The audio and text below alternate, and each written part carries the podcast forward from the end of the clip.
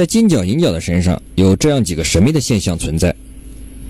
紧挨着去老君那里烧火顶罪的奎木狼的地境，便是老君原来烧火的童子，而且还事先有了图形，指明是唐僧。他们是怎么知道唐僧这回事的？他们不但有太上老君的宝贝，而且有老君奉持的贴，是什么原因？取经路上老君的手下妖怪，真的像老君所说那样，是海上菩萨请他来考验取经的师徒几人的吗？比较奇怪的妖精包括金角和银角大王。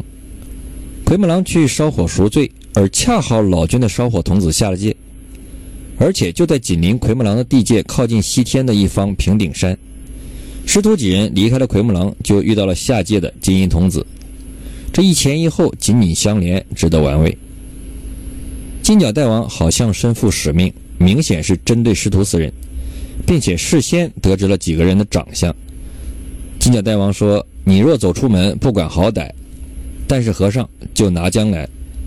假如不是唐僧，却也不当人子。我记得他的模样，曾将他师徒画了一个影，涂了一个形。你可拿去，但遇着和尚，以此照验照验。”又将某人是某名字一一说了。不但事先有师徒几人的图形，而且还有老君的宝贝。虽然老君最后说那是两个妖精偷的。原文有那两个怪，一个是我看金炉的童子，一个是我看银炉的童子。只因他偷了我的宝贝，走下界来，正无觅处，却是你金拿住。但果真是如此吗？来看妖精使用宝贝时的过程。原文中二魔道差精细鬼、灵力虫二人去，吩咐道：“你两个拿着这宝贝，径至高山绝顶，将底朝天，口朝地，叫一声孙行者。他若应了，就已装在里面。”随即贴上太上老君急急如律令奉持的贴，他就一时三刻化为脓了。太上老君急急如律令奉持的贴，是要老君亲手制作的。若是宝贝是偷的，谁还会给他们做一个专门的贴子呢？这里就是疑点和矛盾存在的地方。还有原文中土地道：“那魔神通广大，法术高强，念动真言咒语，拘唤我等在他洞里，一日一个，轮流当值。”行者听见“当值”二字，却也心惊，仰面朝天，高声大叫道：“苍天，苍天！自那混沌初分，天开地辟，花果山生了我。我也曾遍访名师，传授长生秘诀。想我那随风变化，伏虎降龙，大闹天宫，名称大圣，更不曾把山神土地齐心使唤。今日这个妖魔无状，怎敢把山神土地换为奴仆，替他轮流当值？天啊！”孙悟空为什么听见土地说妖魔拘唤他们当值，就如此感叹呢？是因为孙悟空曾经在天上为官，他很清楚天庭体系。山神土地官职虽小，但却是正式的天庭官员，只听天庭调遣。如果遇到事情，要禀报天庭处理。而如今那妖魔竟然敢使唤土地，天庭却不敢为山神土地出头，这说明那妖魔的背景之大，连天庭都不敢轻易动他。故此，孙悟空听说后仰天长叹。最为奇特的是，这金银童子变成的妖精，在老君口中居然是海上菩萨向他借的来考验师徒的。